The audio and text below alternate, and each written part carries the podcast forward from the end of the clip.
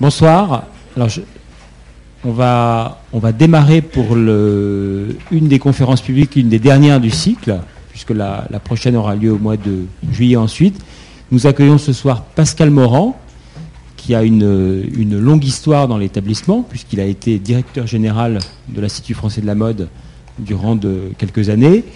Et il vient aujourd'hui au titre d'auteur et de, contributeur à une question euh, qui a souvent été traitée ici, c'est la question du, luxe, à travers la publication d'un ouvrage dans les éditions de l'IFM qui sortira d'ici quelques semaines, consacré à la place des religions dans le luxe, un ouvrage plutôt hors norme, puisqu'on trouve énormément de, travaux en, marketing, management, ou d'historiographie de marque autour du luxe, mais relativement peu de choses, si ce n'est des réflexions euh, éparses et sporadiques sur euh, la place des richesses, de l'ostentation, du raffinement, de la volupté et de bien d'autres choses liées au luxe et aux religions. Voilà. Pascal, euh, je te passe la parole.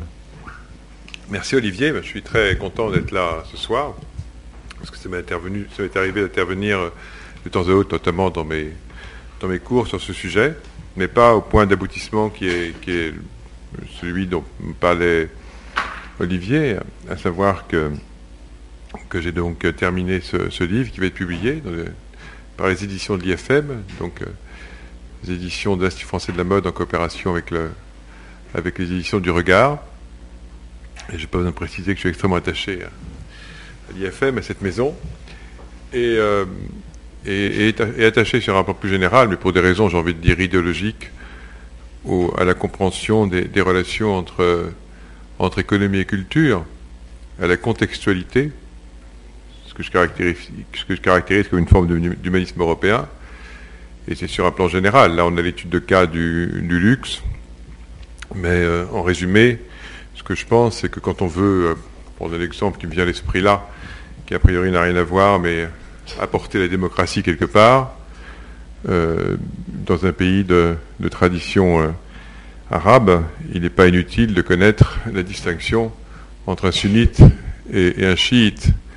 Et au-delà d'une analyse sympathique, façon, j'ai envie de dire, euh, guide du routard, encore ce que je dis, c'est pas nécessairement sympathique pour le guide du routard, dont je pense beaucoup de bien. Bref, euh, et par ailleurs, dernier point de, préalable, ce, livre fait euh, suite à différents articles, notamment un article que j'avais écrit dans un, ouvrage collectif de l'IFM qui a d'ailleurs été réédité. Et euh, parce que j'ai eu envie de prendre le sujet plus, globalement. Prendre le sujet plus globalement, qu'est-ce que ça veut dire? Ça veut dire prendre un cas emblématique qui est celui du luxe, Emblématique pourquoi? Parce que le luxe, ça renvoie à beaucoup de choses. Ça renvoie aux, rapports sociaux, ça renvoie à la richesse, ça renvoie à l'ostentation, euh, ça renvoie au, à l'appétit que tel ou tel euh, peut avoir de, démontrer euh, sa place dans la hiérarchie sociale. ça renvoie donc à la volupté, je ne sais plus si j'ai déjà cité, à la suavité, à la douceur du raffinement, bref, à beaucoup, beaucoup de choses. Ça renvoie aux autres et ça renvoie, et ça renvoie à soi-même.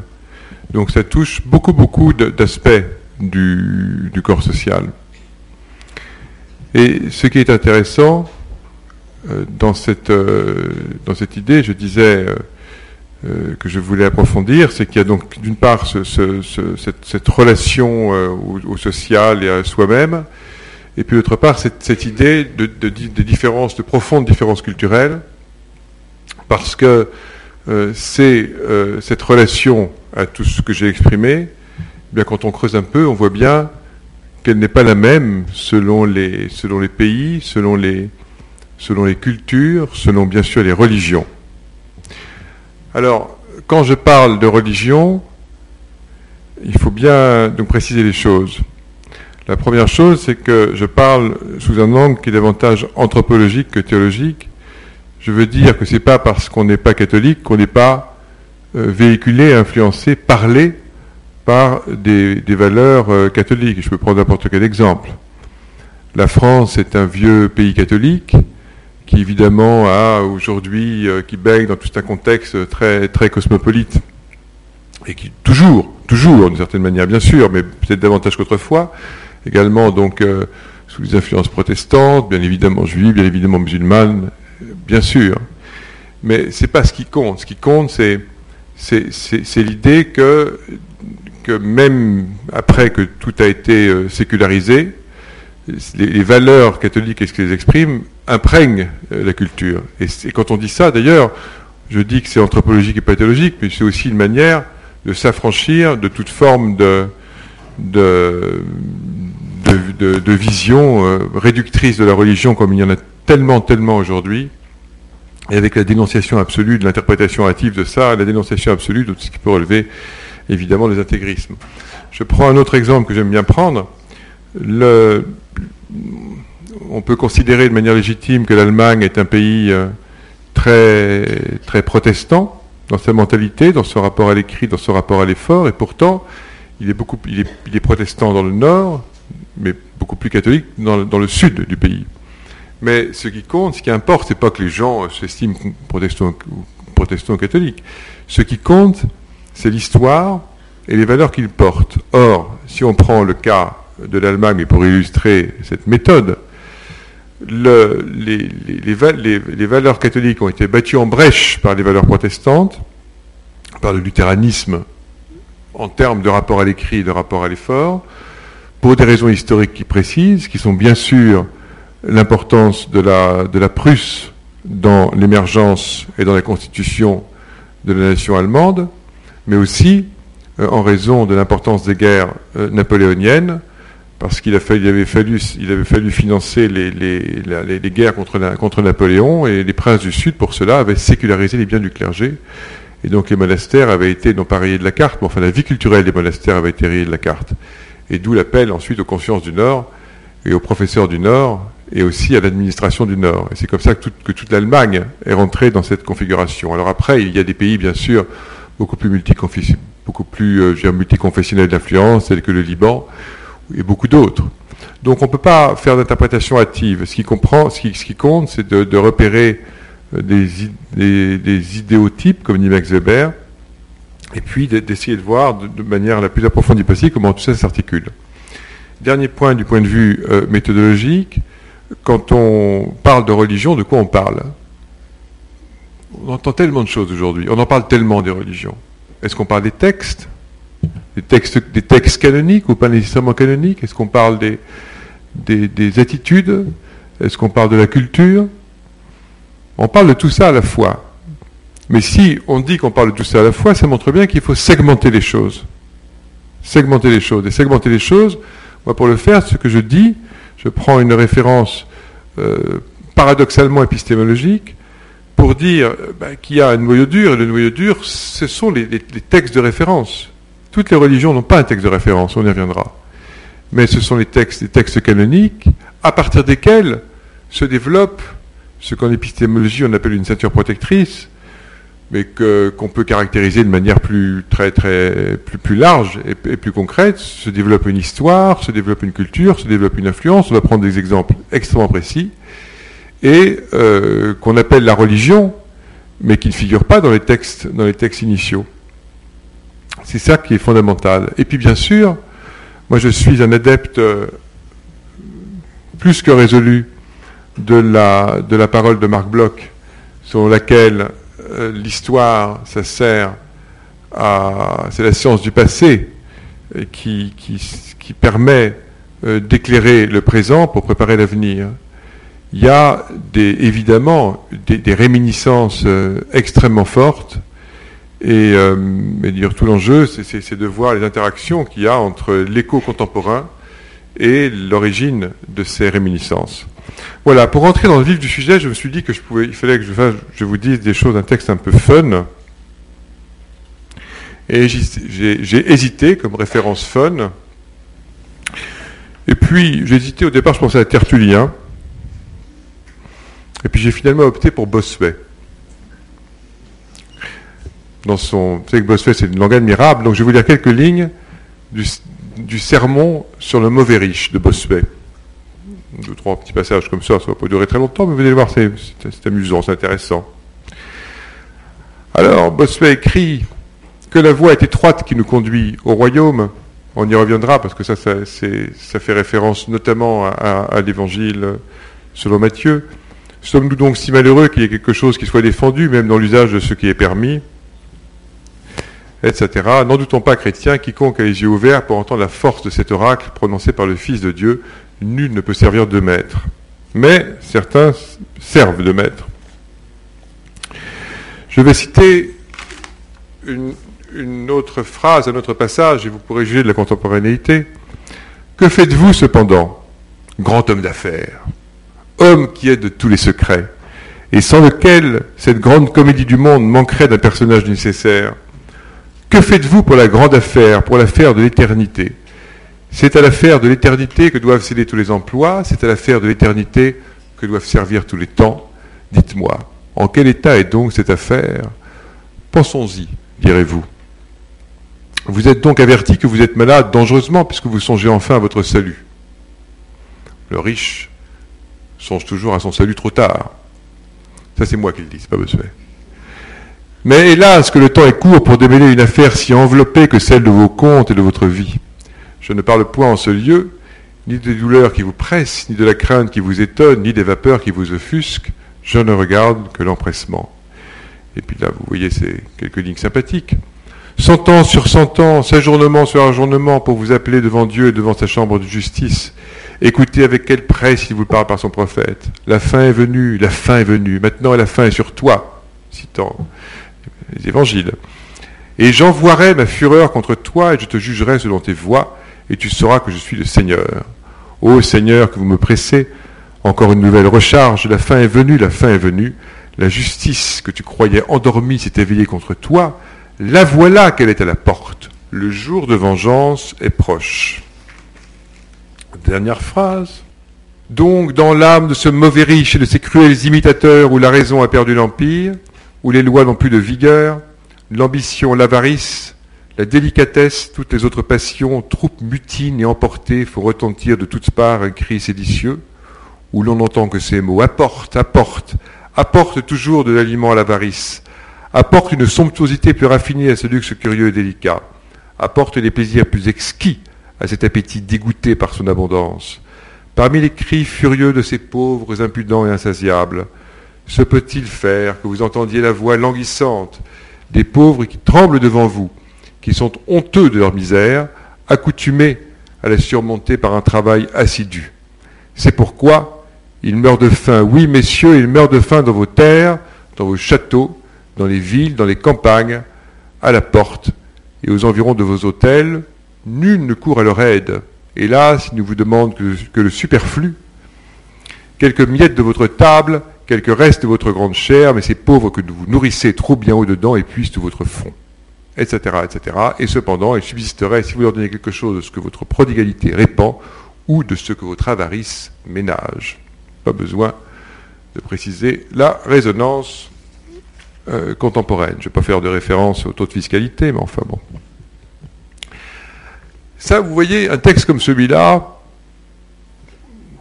si on regarde dans d'autres cultures, dans d'autres littératures, on ne va pas les trouver. On ne va pas trouver ça dans le bouddhisme. Pas du tout. On ne va pas trouver ça dans le confucianisme non plus. On va trouver les textes d'une autre nature. Et ça illustre bien cette prégnance.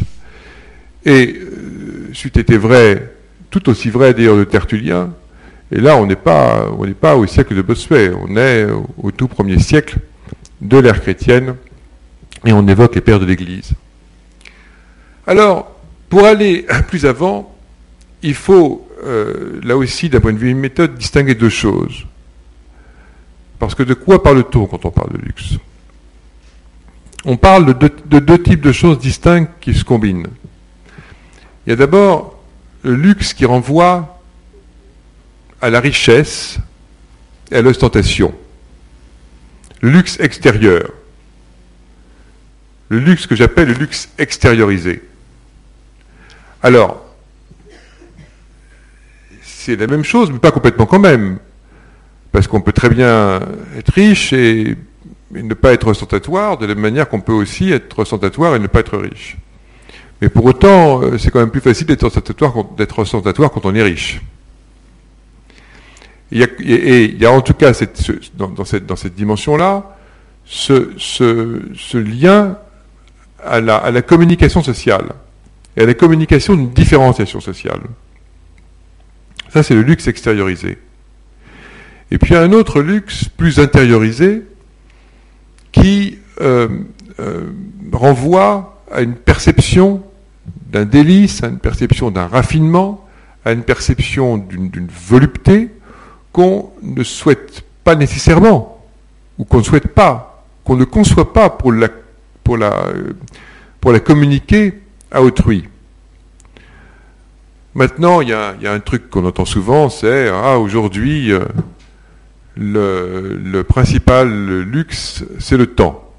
Ça, c'est un peu euh, genre, euh, ça fait genre on réfléchit, c'est sympa et tout ça il y a un siècle, à la même période, on disait exactement, la même chose, mais c'est vrai que le temps, le, n'en finit pas de s'accélérer. Mais ceci dit, c'est vrai. Mais le temps, c'est pas vraiment de l'ostentatoire, avoir du temps. C'est quelque chose d'intérieur. Euh, si on prend une, très belle chambre d'hôtel, c'est pas nécessairement pour communiquer à autrui euh, qu'on veut qu'on est dans un très bel hôtel. Ça peut être aussi simplement parce qu'on a envie d'en profiter. Alors bien sûr, ça peut, se marier. On ne peut pas dire qu'il y a d'un côté euh, l'extériorisé et de l'autre côté l'intériorisé. Il n'y a pas, d'antagonisme en tant que tel. Et c'est cette, cette euh, composante, cet ensemble global qui compose, le luxe.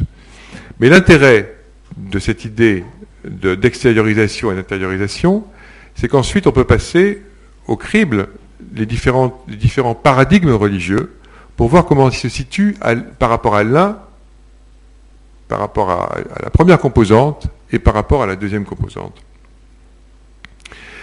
Il est temps maintenant de, rentrer dans, les religions à proprement parler, de faire une sorte de survol, parce que là on a très peu de temps, euh, puis je fais du teasing pour mon livre aussi, donc, euh, donc voilà. Mais pour autant, en peu de temps, on arrive à avoir une, certaine appréhension, une première appréhension. Pour ma part, des religions, je n'étais pas toutes prises. D'abord, ce serait strictement impossible et ça ne veut rien dire. Mais j'en ai choisi dix pour couvrir une large partie de la Terre. Pas tout, bien sûr. J'ai choisi le catholicisme, le protestantisme, l'orthodoxie, le judaïsme, l'islam, l'hindouisme, le bouddhisme, le confucianisme, le taoïsme et le shintoïsme. Alors, après, on peut étudier les textes canoniques et puis voir les applications dans, chacune des régions du monde. Mais si je prends le, cas de l'islam, euh, je, vais vous parler euh, de, de l'islam arabe, je vais également vous parler de l'islam euh, euh, donc perse et euh, iranien, également de, l'islam turc qui va jusqu'en jusqu'en Inde, puisque c'était bien l'origine du fondateur de, de, l'Empire moghol, donc de Babur. On pourrait également évoquer l'islam africain ou l'islam indonésien, mais là on rentre dans des, choses euh, un peu complexes.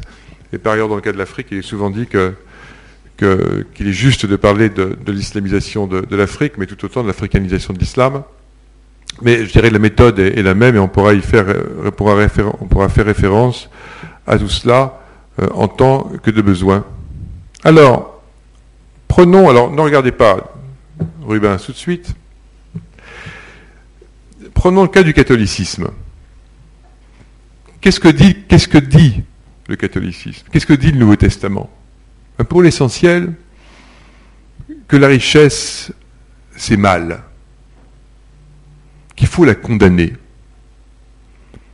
Il y a une phrase que nombre d'entre vous doivent bien connaître qui dit que euh, c'est plus facile pour un chameau de passer par le trou d'une aiguille que pour un riche de rentrer au royaume des cieux. Je me rappelle, il, y a quelques, années, j'assistais à une, une, conférence d'un ancien ministre de l'économie, qui était Francis Maire, président ministre de l'économie, et qui parlait de la religion et de l'argent. Et il avait axé tout son propos, fort intelligent, sur la parabole des talents. J'avais derrière moi tout un groupe de personnes, plutôt des dames, d'ailleurs d'âge euh, mûr, qui ne comprenaient pas, parce qu'on ne parlait pas du chameau. Donc, derrière, levait le bras, il disait, mais le chameau et le chameau. Pas vraiment répondu. Enfin, c'était, euh, tendu. Bien.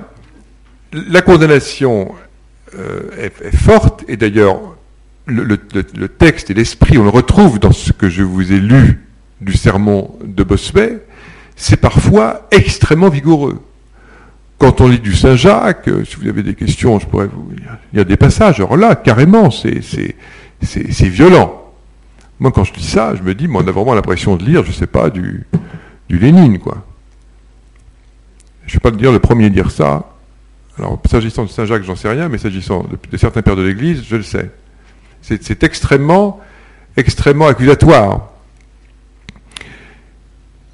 C'est pas complètement systématique, certes, et c'est le fait que ce soit pas complètement systématique fait que c'est différent dans le protestantisme.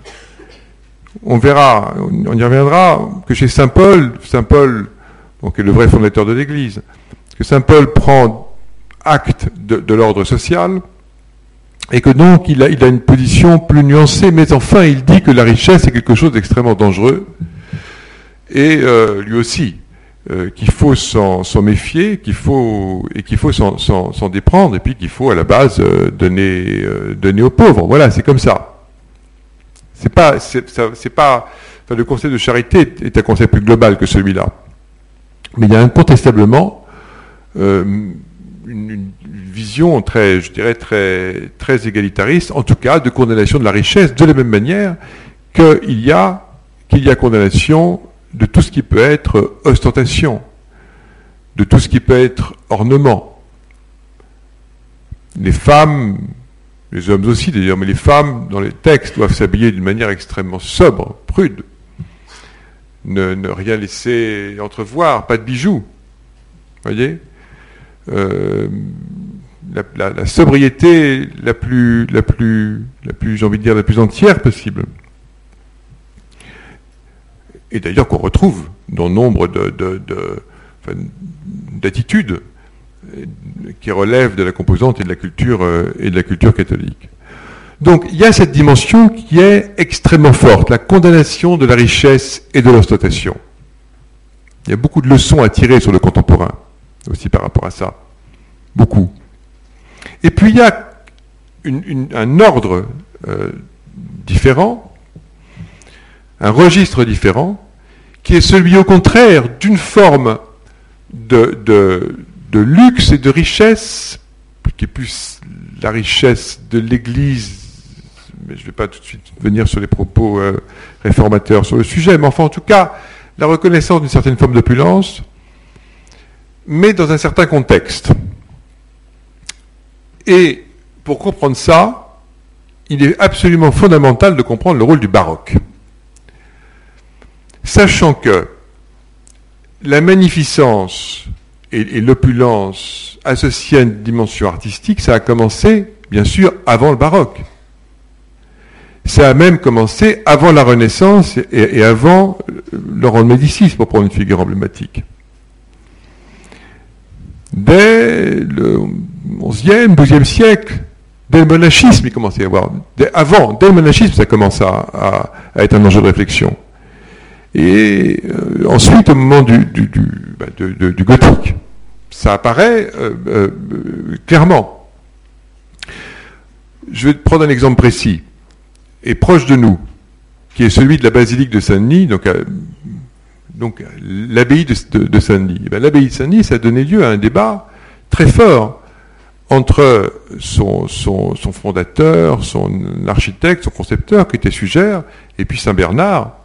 Saint-Bernard était, revendiquait la, fonctionnalité, la, retenue, voyez Alors que Sugère, lui, qui imaginait le gothique flamboyant, revendiquait un autre concept qui était l'idée du luxe pour Dieu, et d'un luxe ornemental parce qu'il fallait rendre hommage à Dieu.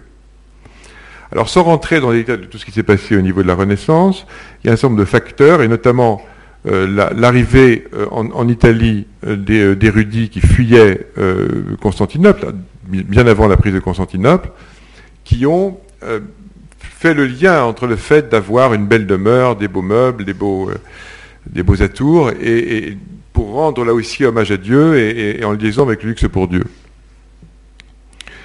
Mais là où ça change euh, véritablement, c'est avec le baroque. Et ce qui est très intéressant avec le baroque, c'est que ça a été une stratégie qui a eu un rôle absolument considérable.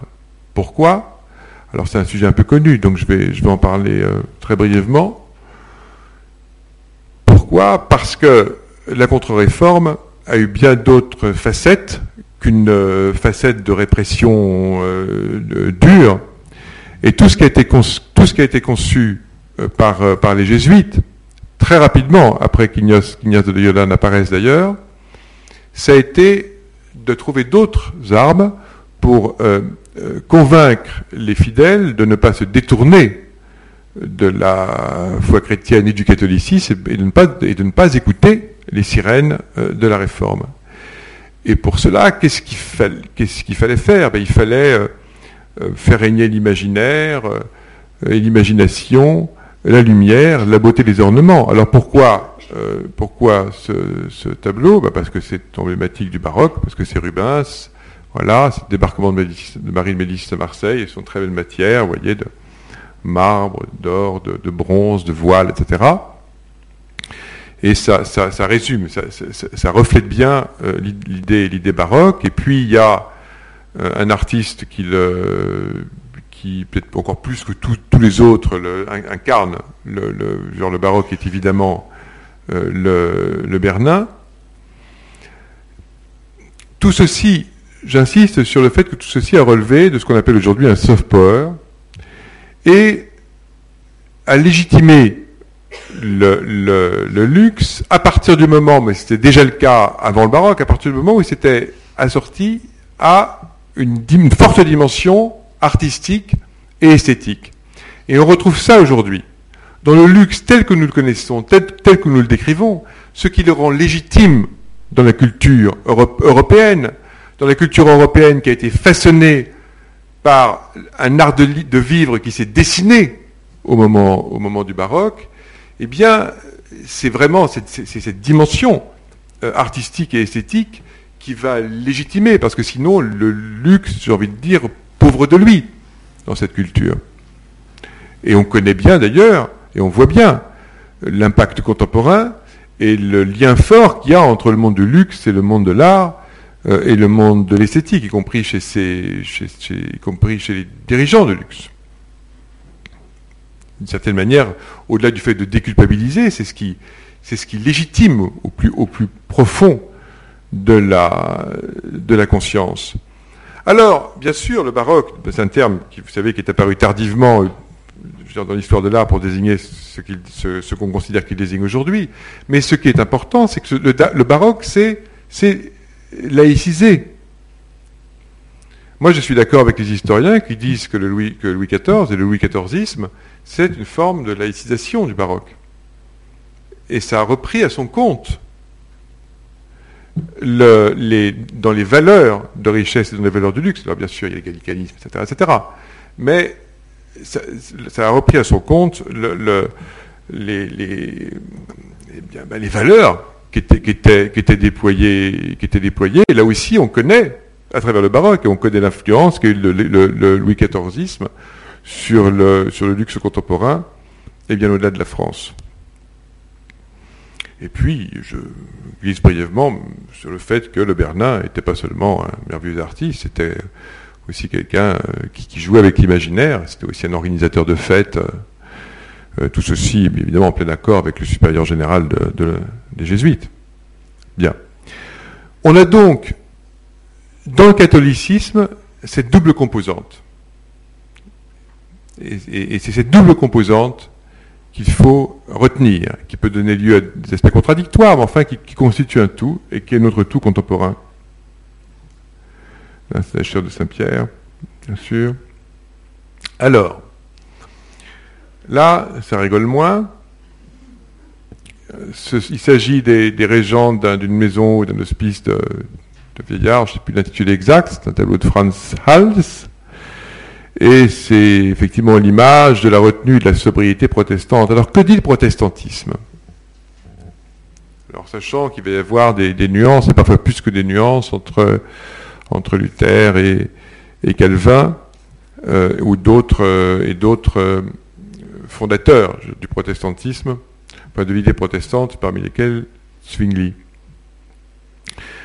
Bah, il y a d'abord évidemment le, scandale de, l'opulence du pape et de la, papauté, le rejet de cette, magnificence qui, révulse, mais le rejet aussi de toute la sensualité qui l'accompagne. Et on voit d'ailleurs apparaître dès l'origine l'idée que certes il peut y avoir une volupté, notamment dans la foi, parfois même dans la musique, sachant que euh, Luther a composé euh, beaucoup, euh, mais que pour autant, à partir du moment où, on sort de la foi, eh bien cette volupté, non seulement elle doit être, et ce sensualisme, non seulement ils doivent être retenus, mais ils doivent être écrasés.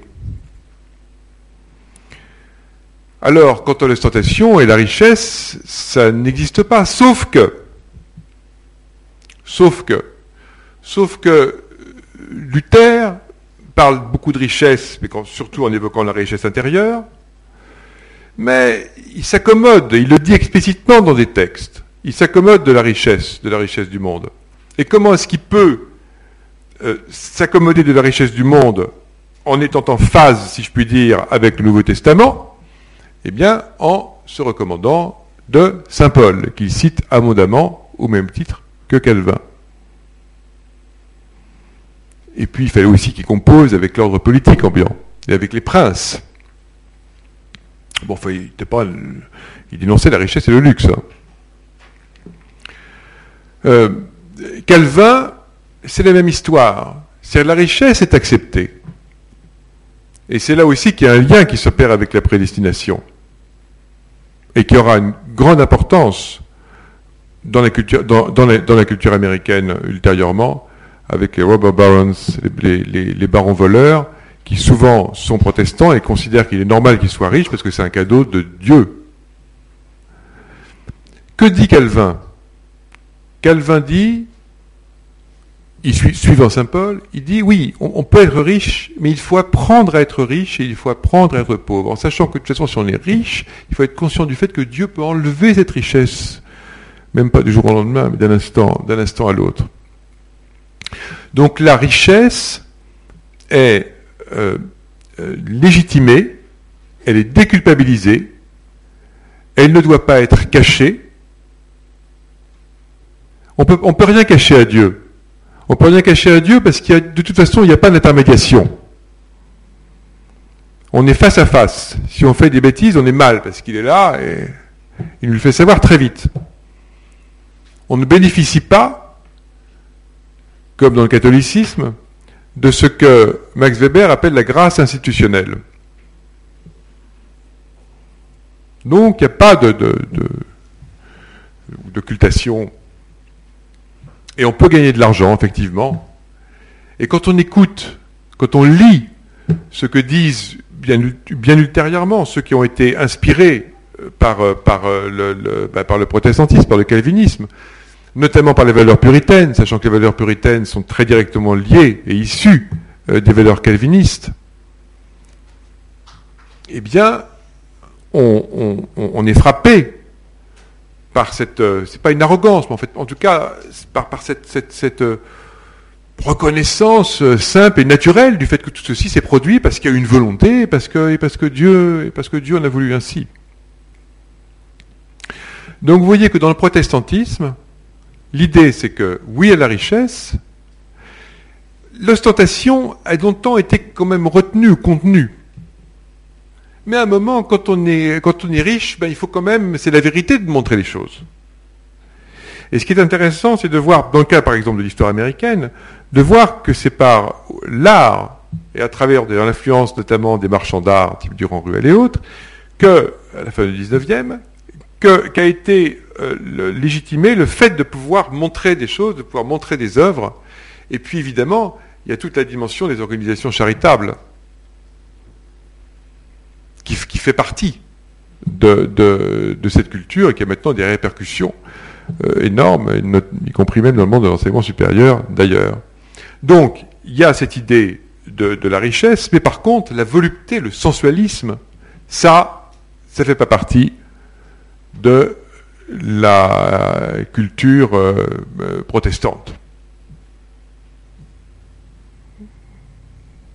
Je trouve que je, je suis pas spécialement catholique ou protestante, j'avais une grand-mère protestante qui avait des phrases comme ça qui marquaient du pays de Montbéliard, qui avait des phrases qui marquaient absolument ça, se contenter de son sort, voilà, va où tu veux, mais où tu dois, et ce genre de choses comme ça.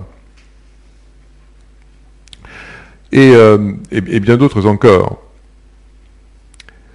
Et ça, ça a imprégné tous les pays de, donc de culture protestante. Alors je rappelle qu'en Grande-Bretagne, en Grande-Bretagne, il y, a, en Angleterre plus particulièrement, en Angleterre, il y a toute la culture anglicane, mais la culture anglicane, elle a d'abord été euh, influencée par le luthéranisme, mais en, fait très largement euh, vers la, par le calvinisme, en sachant qu'ensuite il y a les via médias et, il y a tous les allers-retours avec le catholicisme.